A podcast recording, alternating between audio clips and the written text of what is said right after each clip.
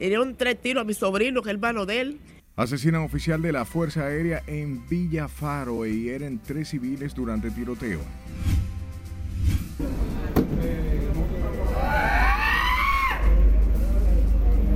Delincuentes disparan contra teniente de la Policía Nacional en la Ciénega.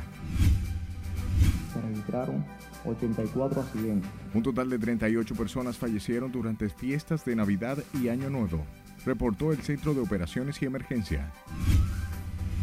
Mayoría de muertes por accidente de tránsito fueron por coalición de motocicletas. Tiran hasta tripa de pollo. Municipio Santo Domingo Este repleto de basura luego de las fiestas de fin de año. Decomisan 21 láminas de cocaína en el Aeropuerto Internacional de las Américas. Realizar los carreteos correspondientes. DGCET realiza carreteo simultáneo en varias autopistas del país. Sectores del Gran Santo Domingo comienzan a recuperar la cotidianidad. Y llega a Puerto Plata el crucero más grande del mundo.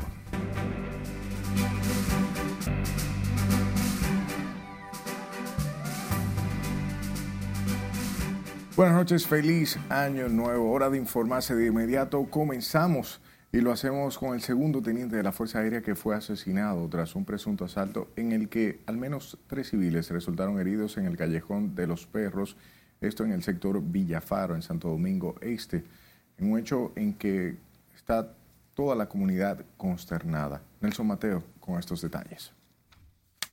Hirieron tres.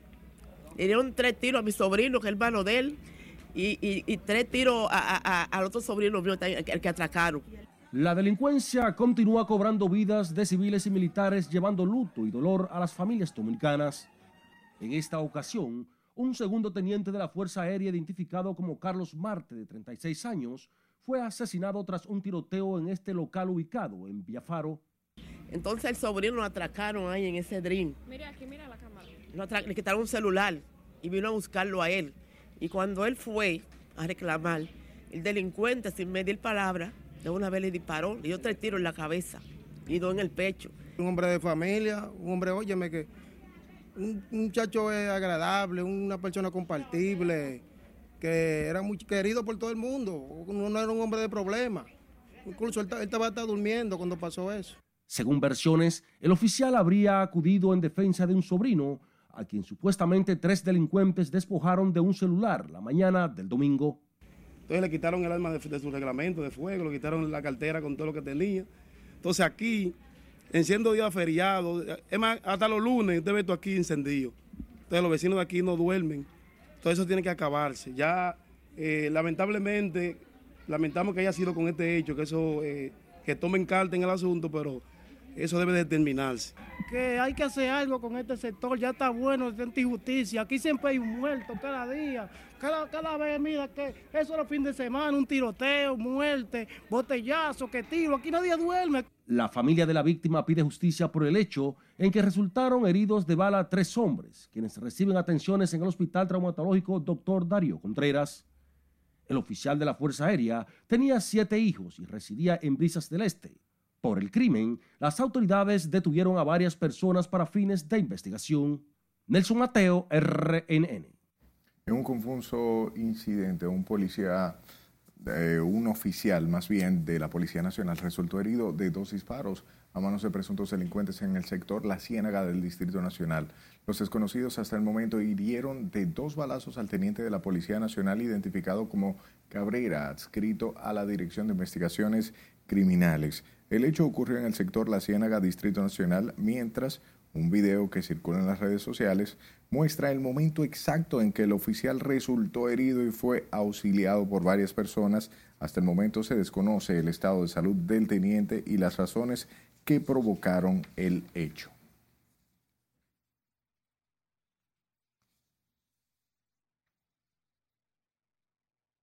Al menos 20 personas perdieron la vida durante este feriado de fin de año producto de accidentes de tránsito en las principales vías del país, engrosando la lista de fatalidades reportados por el Centro de Operaciones de Emergencia por el operativo Conciencia por la Vida de Navidad y Año Nuevo.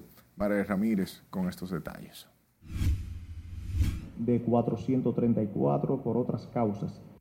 Según el Centro de Operaciones de Emergencia, durante el fin de semana se registraron 84 siniestros viales, 20 personas perdieron la vida, de ellas 9 dentro del operativo y 11 fuera de la cobertura de las autoridades. Durante el operativo en autopistas, carreteras, calles y avenidas se registraron 84 accidentes de tránsito, de los cuales 67 involucraron motocicletas, 7 vehículos livianos, un minibús, 6 atropellados y 3 vehículos no especificados, registrándose 20 personas fallecidas. De este total de fallecidos, 9 ocurrieron dentro del dispositivo de seguridad vial y 11 fuera del mismo, involucrando un vehículo liviano, dos atropellados y 17 por motocicletas. El COE junto a las demás instituciones participantes en el operativo atendieron durante el asueto 295 intoxicaciones por alcohol, entre ellos 37 menores. Los registrados ocurrieron entre las 12 del mediodía y las 5.59 de la tarde, un 38%. Desde las 6 pm hasta las 12 de la madrugada, 28%. Las autoridades estiman que aproximadamente 6.5 millones se movilizaron durante las festividades de Navidad y fin de año a diversos puntos del país. En total, durante el asueto, 38 personas murieron dentro y fuera del operativo del COE, 29 de ellos por motocicletas. Hablando que el año anterior, eh, una, tres personas menos dentro de, lo que dentro de lo que entra el operativo y, lo, y fuera. Así que estamos hablando que en este año fueron 38, el año pasado 35. Durante la primera y segunda fase del operativo, las autoridades realizaron unas 11.817 asistencias, siendo el Distrito Nacional Puerto Plata, la provincia de Santo Domingo, San Cristóbal, San Pedro de Macorís, Santiago, Monseñor Noel y La Vega las provincias con mayor incidencia de casos. Margaret Ramírez, RNN. A propósito, un choque múltiple que involucró siete vehículos se produjo esta tarde en la carretera Sánchez a la altura de la comunidad Yaguate, San Cristóbal, donde no resultaron personas lesionadas. Dicho accidente se produjo cuando al parecer el conductor del primer vehículo involucrado perdió el control, lo que provocó la colisión múltiple. Solo daños materiales resultaron en el accidente, lo que provocó además un largo taponamiento en la referida vía. Sepa que la República Dominicana continúa registrando altas estadísticas de accidentes de tránsito y muertes por esa causa, lo que involucra en su mayoría a coaliciones o bien colisiones por motocicletas. Jesús Camilo trabajó el tema y nos tiene los detalles. De más de 5 millones de, de vehículos que tenemos, 3.4, 3.5 son de motocicleta. Las autoridades estiman que en los accidentes de tránsito registrados en el país, más del 80% involucra a motocicletas, lo que aporta un saldo negativo cada año de lesionados y muertes trágicas al país. El termómetro más reciente son los operativos por Navidad y Año Nuevo desplegados por los organismos de socorro, cuyos resultados arrojan un total de 38 muertes y 229 lesionados en 161 accidentes de tránsito a nivel nacional. Y la motocicleta, que representa más del 82% de los accidentes, y como decíamos, de motocicleta con motocicleta, tener comedimiento, ser paciente en usted transportarse. Sabemos que uno de los medios de transporte más importantes en los barrios y en los diferentes pueblos son las motocicletas. El alarmante número de fallecidos y lesionados por colisiones de automóvil y motocicletas en calles, autopistas y carreteras llama a preocupación de las autoridades que mantienen el llamado a la ciudadanía sobre la necesidad de manejar con prudencia. El parque vehicular ha crecido, solamente accidentes de, tránsito para el área de la motocicleta alcanza más del 80%, de manera que nos estamos concentrando en aquellos puntos específicos en la salida de, de los pueblos y sobre todo después de los peajes. El número de lesionados por accidentes de tránsito también representa una carga económica para el gobierno que a través de los hospitales traumatológicos se les brindan atenciones especializadas. Jesús Camilo RNN. A propósito, una buena nueva es que el Hospital Darío Contreras, principal traumatológico del país, registró una baja en los casos de lesionados durante el feriado del nuevo año inferiores a la cantidad recibida el pasado año. El médico asistente José Tamares no ofreció estadísticas, pero sí dejó claro que los accidentes de tránsito fue el mayor dolor de cabeza del Hospital Darío Contreras. Eh, muchos de ellos por personas que ingieren excesiva cantidad de alcohol y esto provoca que los accidentes se incrementen.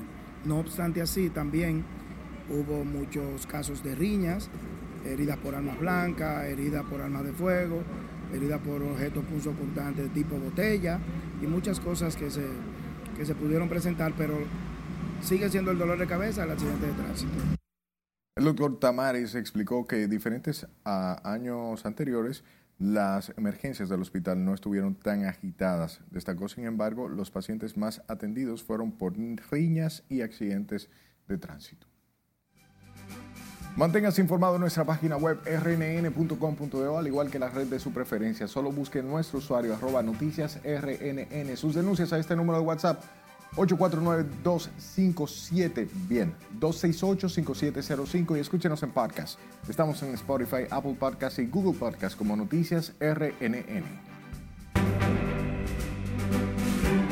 Es tiempo de nuestro primer corte. Al volver, ocupan 21 láminas de cocaína en el Aila, camuflajeados en una mochila y un abrigo.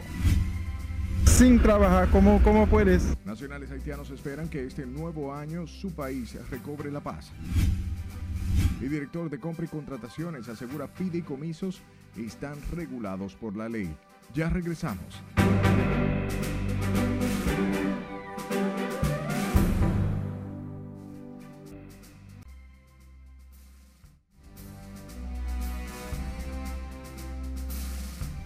El Papa Emérito Benedicto XVI, fallecido el pasado 31 de diciembre a los 95 años, fue despedido hoy por miles de fieles que desfilaron por la Basílica de San Pedro en el primer día de su capilla ardiente que concluirá el próximo día 5 con su funeral. Catherine Guillén está con nosotros y nos presenta el resumen internacional.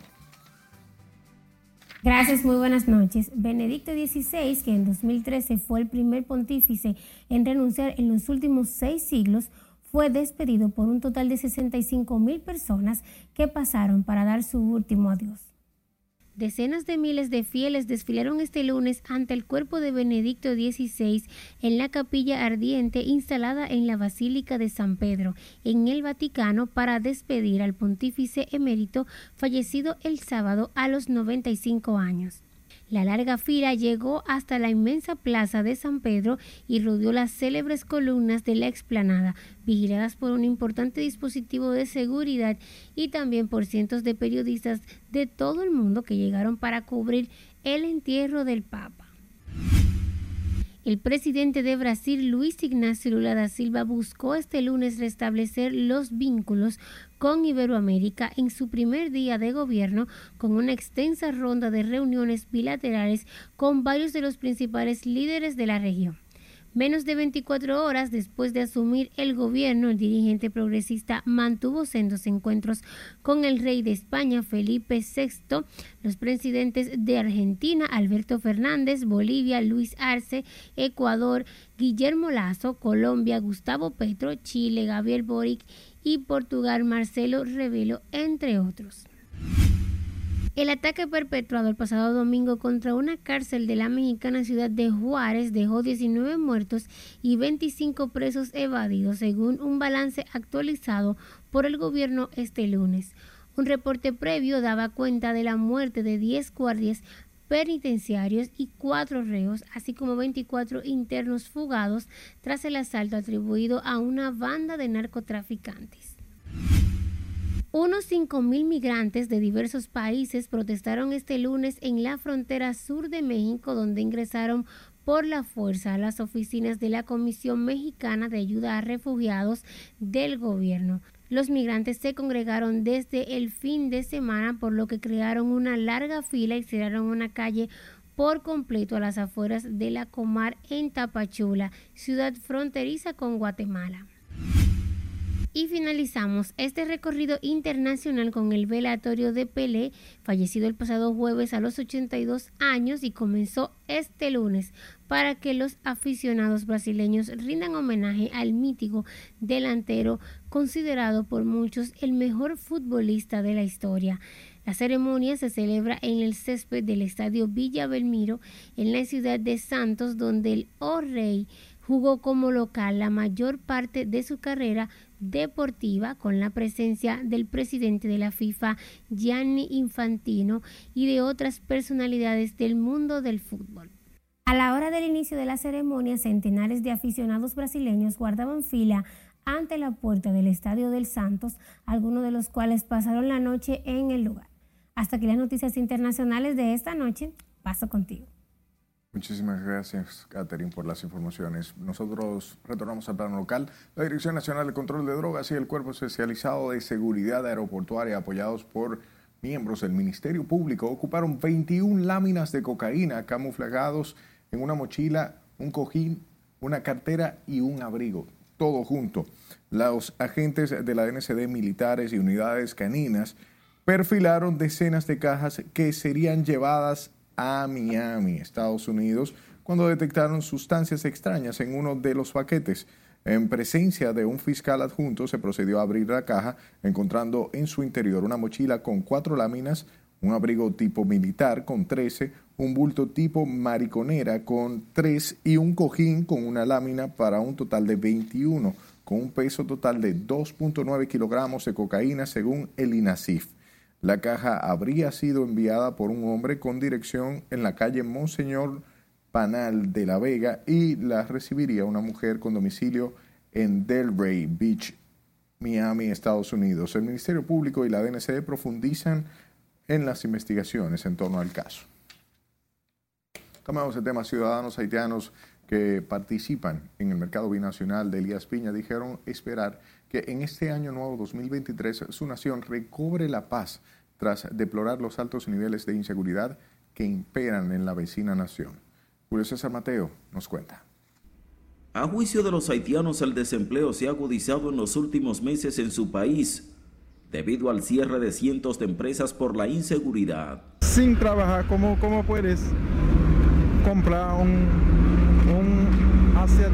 Deploran la falta de control de las autoridades haitianas en las protestas callejeras que realizan pandillas. Ahora está malo en Haití, ahora está malo porque siempre hay gente matando gente allá, pues siempre cuando una guagua bajando, ahí la clona parando, la guagua tirando, eh, va tirando golpe a toda la gente. La mayoría de los haitianos se muestran pesimistas de que las cosas pueden mejorar en su nación debido a la falta de un gobierno que imponga el orden. No, no, no porque no, el gobierno no hay en Haití. No hay nada. No, no hay nada. En la zona fronteriza de Elías Piña el intercambio comercial se realiza de manera normal, mientras las autoridades de salud dominicanas mantienen las medidas sanitarias para prevenir la propagación de enfermedades. También estamos dando el servicio de que no pueden pasar comida cocida para este lado, jugo tampoco, y luego ellos están cooperando muy bien.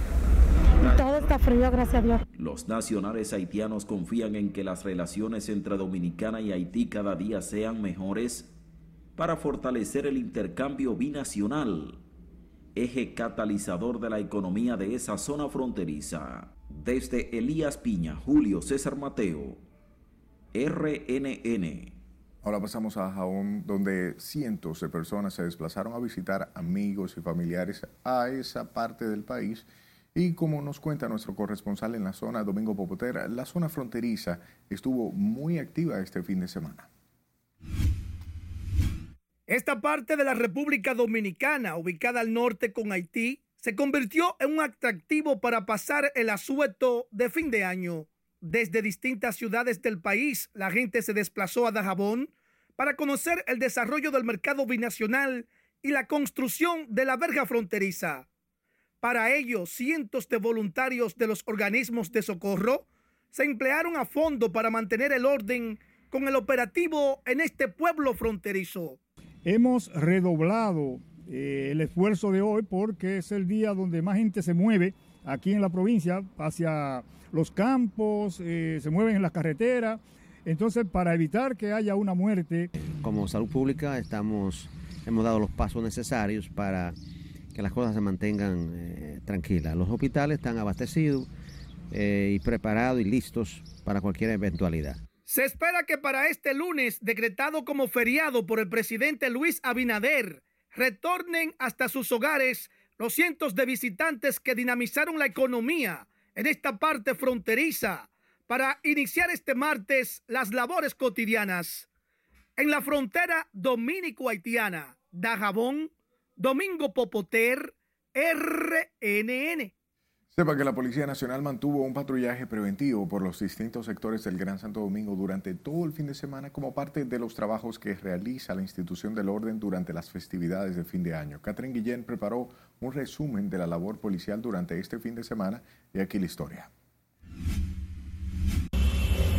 Las labores de patrullaje policial incluyeron las principales áreas donde cientos de ciudadanos recibieron la llegada del nuevo año 2023, compartiendo con amigos y familiares, así como la madrugada de este lunes 2 de enero, cuando se hizo extensivo el asueto navideño. El pasado 31 de diciembre y este lunes 1 de enero, agentes de la Dirección Central de Investigación de la Policía Nacional apresaron a 140 presuntos delincuentes implicados en distintos hechos delictivos y criminales.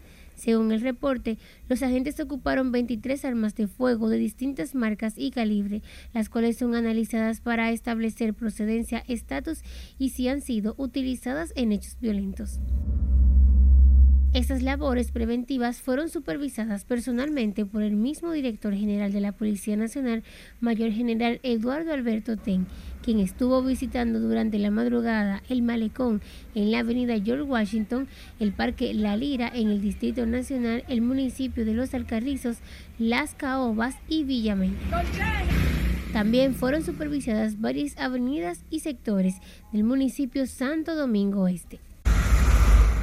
Durante las festividades de fin de año, el presidente Luis Abinader envió un mensaje de felicitación y prosperidad a todos los miembros de las Fuerzas Armadas, Policía Nacional y los cuerpos especializados por trabajar incansablemente para proteger a todos los dominicanos en este fin de año. Les habla su presidente, Luis Abinader, para agradecerle por todo el trabajo que están ustedes haciendo en este momento.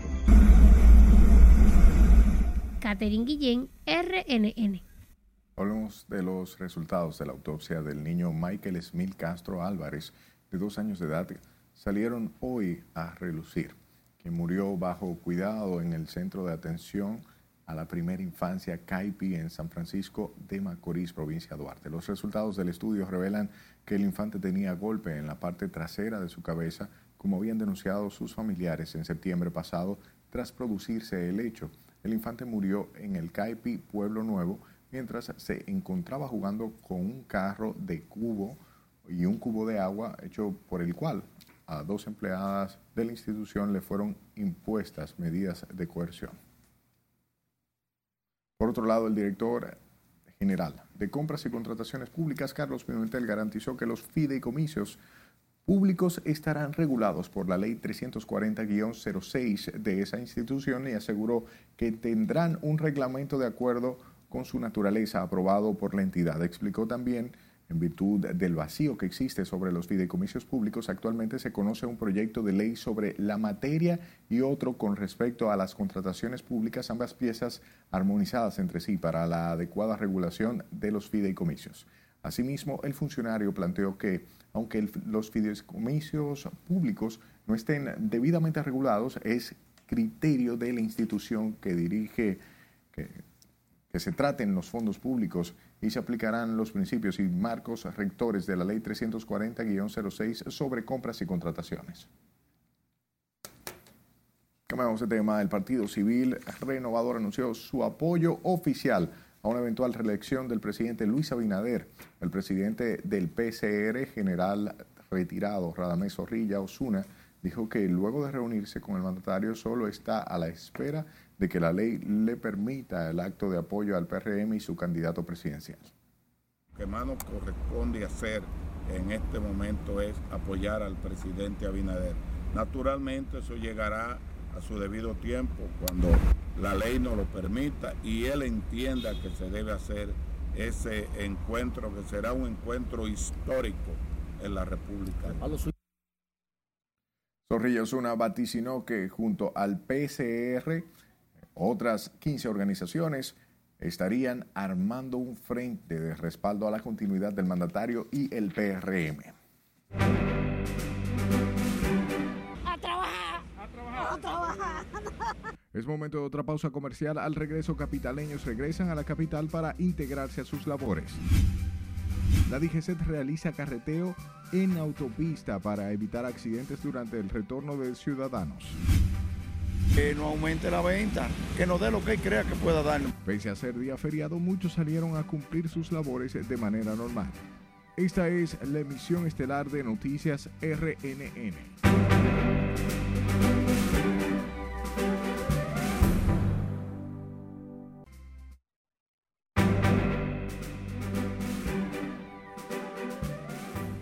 Muchas gracias por su tiempo. Los vacacionistas retornaron este lunes a la capital para reintegrarse a las labores luego de disfrutar de las festividades de fin de año en los días santos o los días que estuvimos festivos en algunos pueblos con sus familiares. Juan Francisco Herrera con los detalles.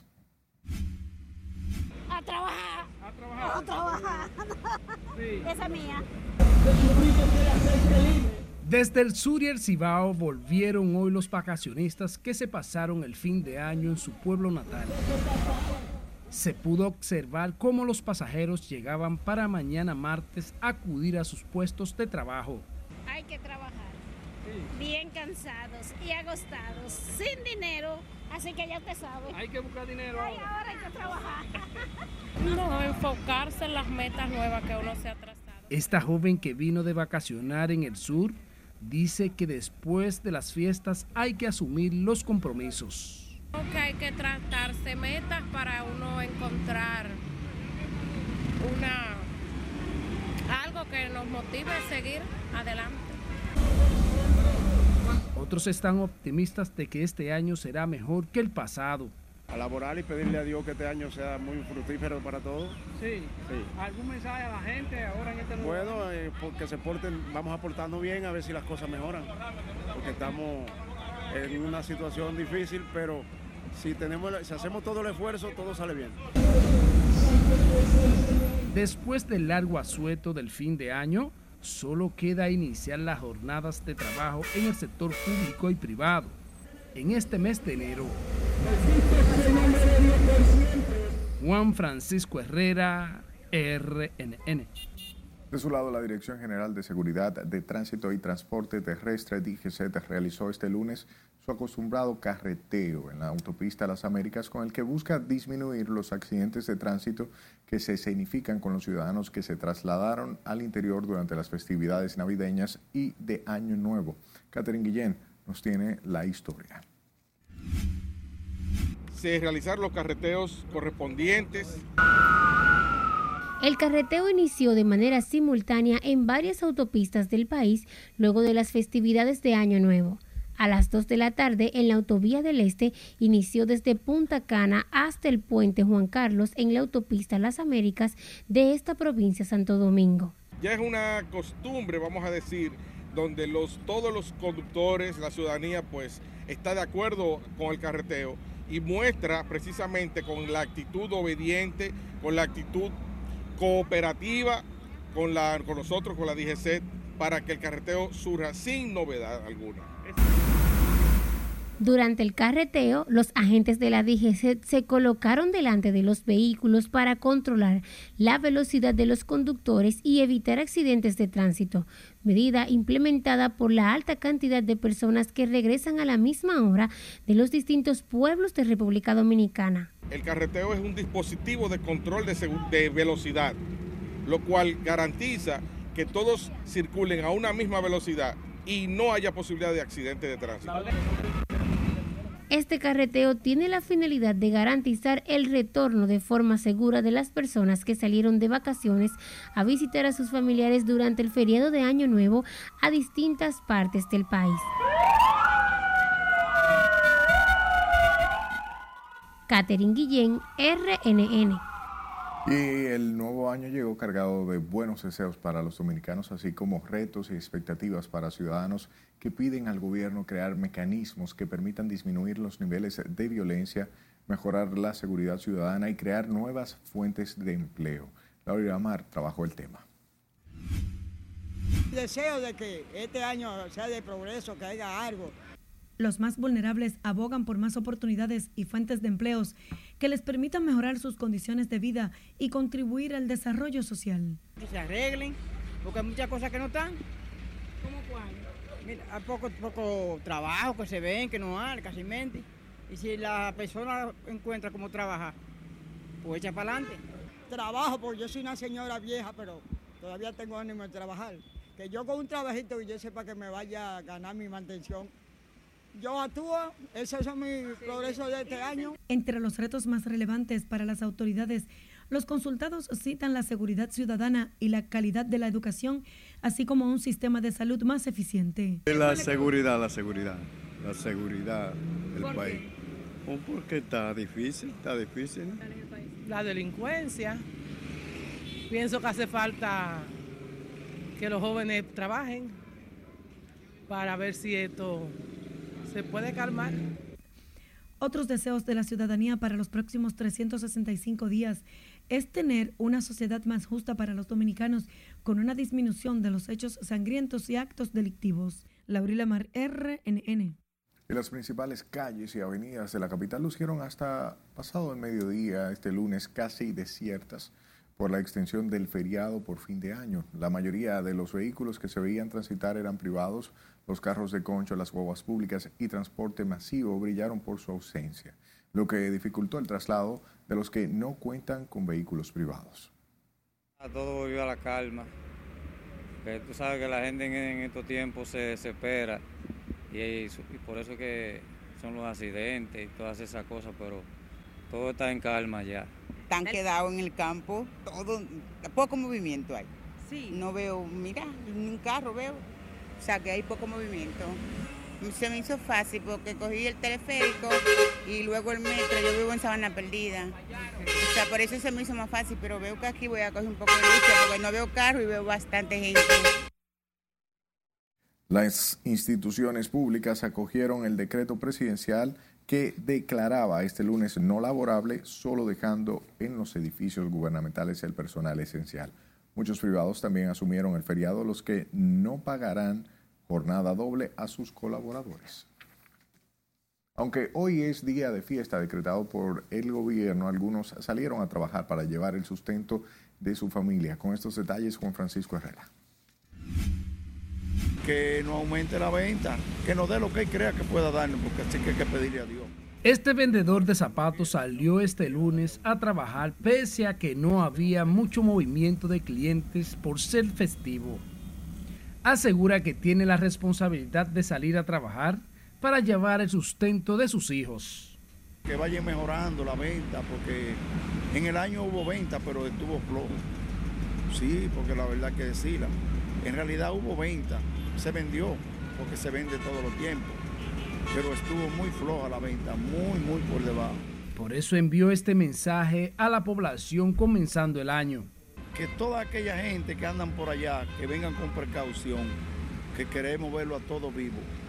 Porque ya, no- ya Dios nos dio el año y si nos lo dio es para que lo disfrutemos. Eso es lo que yo le pido al pueblo dominicano, a todo en general.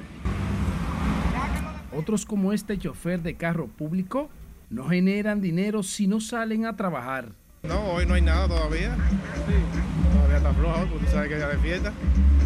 Hay que ver de mañana para adelante. Sin embargo, a pesar de eso, eh, salió a, a trabajar. Sí, claro. Hay que salir. pues.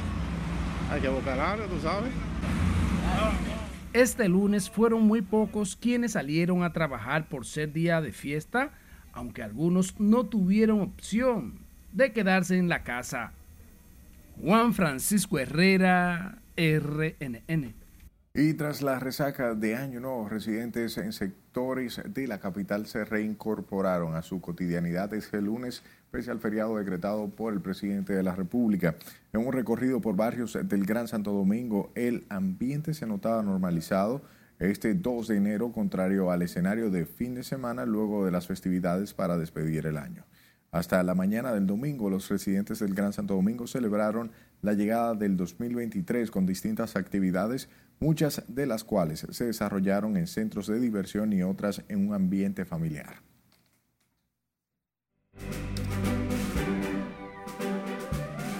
Hacemos una breve pausa al regreso con más.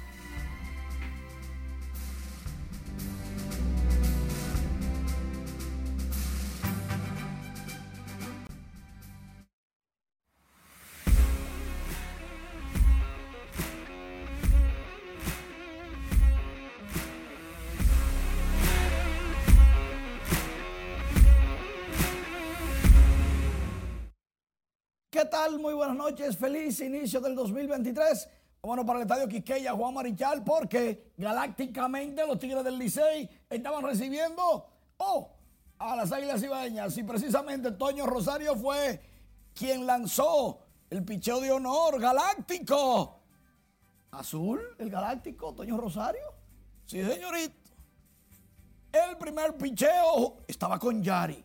Cuidado, lo único que Yari se puso los cabellos verdes, debieron de ser azules. Pero bien, y el himno nacional fue cantado por Yolanda Duque, nada más y nada menos, una estelar cantautora, artista dominicana. Y entonces, luego de este preámbulo artístico, mira, mira Yari ahí, verde. Entonces comenzó el juego. Para mala suerte del Licey, se acabó la, se acabó la chercha, porque las águilas hicieron cuatro en el mismo primer episodio, Zoilo Almonte comenzó el rally con doblete remolcador. Y, y ya, dime, y todo el mundo se olvidó de, Toño Rosario, de Yolanda Duque. Y gozaban los fanáticos amarillos. No estaba lleno el play entre el agua caída y el frío más la resaca. No se llenó el play. Mientras tanto, Mel Rojas, descontando ventaja, conectó cuadrangular que la mandó al morro de Montecristi en el cuarto episodio, Yamel Rojas colocaba el juego cuatro carreras por una. Y se animaban los liceístas. Pero en la parte alta de la séptima, las águilas continúan derrotando a los azules cuatro por una. Seis hits, dos errores para las águilas, cinco hits, un error para los tigres del Licey. Atacando a las águilas. Vámonos para el Julián Javier. Porque Cristian Pache logra sencillo al jardín izquierdo, remolca la primera verde. En el segundo episodio, una por cero estaba el juego. Ya entrando al quinto, sexto inning, los verdes con un picheo controladito. Los gigantes son especialistas en no hacer nada. Porque lo han blanqueado tres veces ya. Las estrellas entonces, con Gustavo Núñez conectando hit remolcador, se colocaban 2 por 0 en el séptimo y terminó el partido 3 por 0. Al compás de 7 hits, los verdes están en el primer lugar solos, caen en el segundo los gigantes campeones actuales. Bueno, y el Licey está recuperando un dinerito. Miren, en la transmisión de YouTube, el Licey cobra por que tú te pongas lo que tú quieras. Si tú quieres saludar y que los 67 mil y pico, 70 mil fanáticos te vean que están viendo la transmisión por YouTube, entonces usted paga y ahí sale cuánto tú pagaste. Y para que no me diga mentiroso, miren ahí el dinero y un poquito más abajo están los casi 73 mil conectados. O sea que si tú quieres salir figurando ahí, paga. Poco, mucho, pero paga. Hablando del Rey Pelé, rumbo ya van las horas camino a su sepelio, pero el velatorio continúa. Serán 24 horas exactas del velatorio del Rey Pelé, el jugador más grande que se ha visto en la tierra jugando fútbol. Definitivamente que Pelé ha dejado a, todo Brasil y mundo tristes. Eso fue más o menos cuando murió Maradona en Argentina.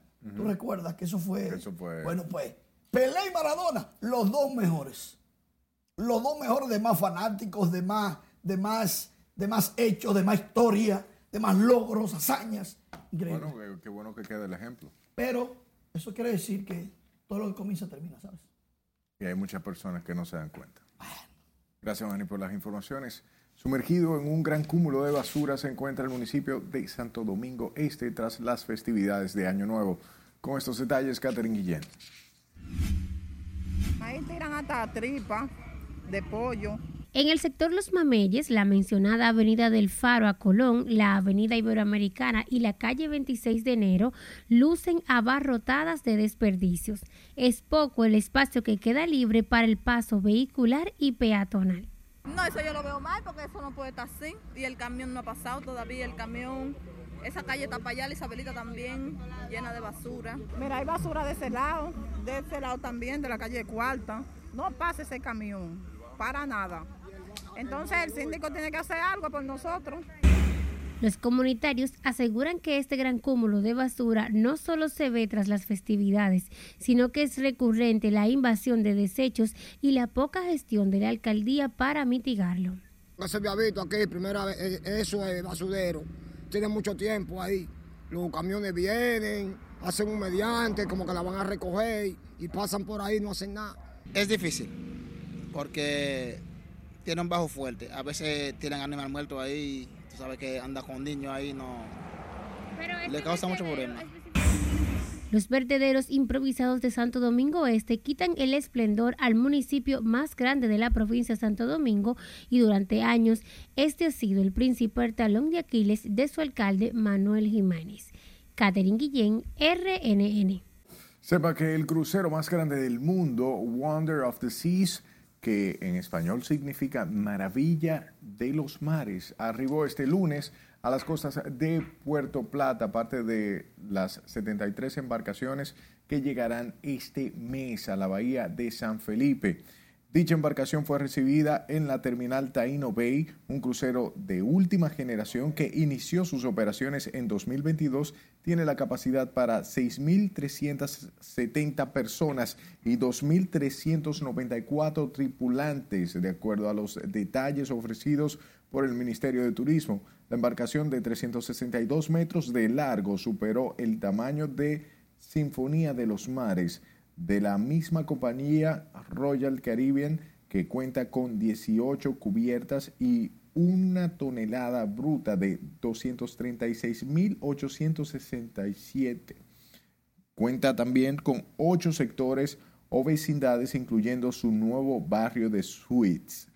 La visita de este crucero marca un hito histórico para Puerto Plata al recibir el barco más grande del mundo como parte del esfuerzo del Ministerio de Turismo para enaltecer y recuperar la industria turística del país y la confianza de las grandes empresas de cruceros en las facilidades de los puertos de esta provincia y sus grandes atractivos.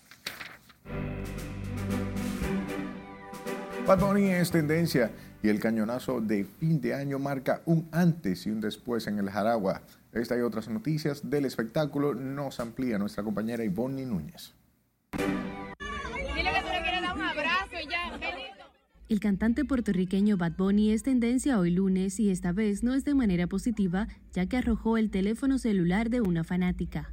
El mal momento ocurrió mientras el conejo malo se encontraba caminando con su equipo de seguridad en casa de campo La Romana y fuera rodeado por un grupo de fans quienes lo grabaron con sus móviles, pero una de ellas decidió acercarse más, provocando molestias en el artista. Una gran celebración de inicio de año fue lo que vivió el público asistente al Salón de la Fiesta del Jaragua con el cañonazo de fin de año este sábado 31 de diciembre, marcando un antes y un después en los espectáculos de este tipo. El evento, presentado por la empresa Alberto Cruz Management, contó con las majestuosas actuaciones de siete exponentes del merengue, la bachata y la salsa. El actor y productor estadounidense Jeremy Renner, que interpreta a Ojo de Halcón en las películas de Marvel, se encuentra en situación crítica pero estable tras sufrir un accidente quitando nieve. Su familia está con él y está recibiendo una excelente atención, indicó su representante, aunque no se ha confirmado el lugar donde sufrió él mismo. El dúo puertorriqueño de reggaetón Wisin y Yandel culminó este sábado su gira La Última Misión con el último de los 14 consecutivos que ha dado en San Juan en el Coliseo José Miguel Agrelot con capacidad para 14.000 personas, por los que ha batido un récord de actuaciones poniendo fin así a una carrera de casi 25 años en su tierra natal.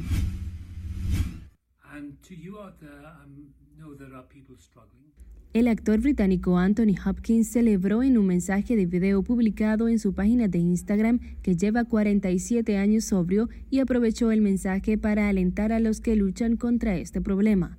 Confesó que hace este tiempo estaba en una situación desesperada hasta que pudo ver que algo no iba bien en él y reconoció que era alcohólico, una adicción que pudo costarle la vida, según explicó. En RNN Diversión, Ivonne Núñez. Gracias por su atención hasta este momento. Pase buenas noches y feliz 2023 nuevamente.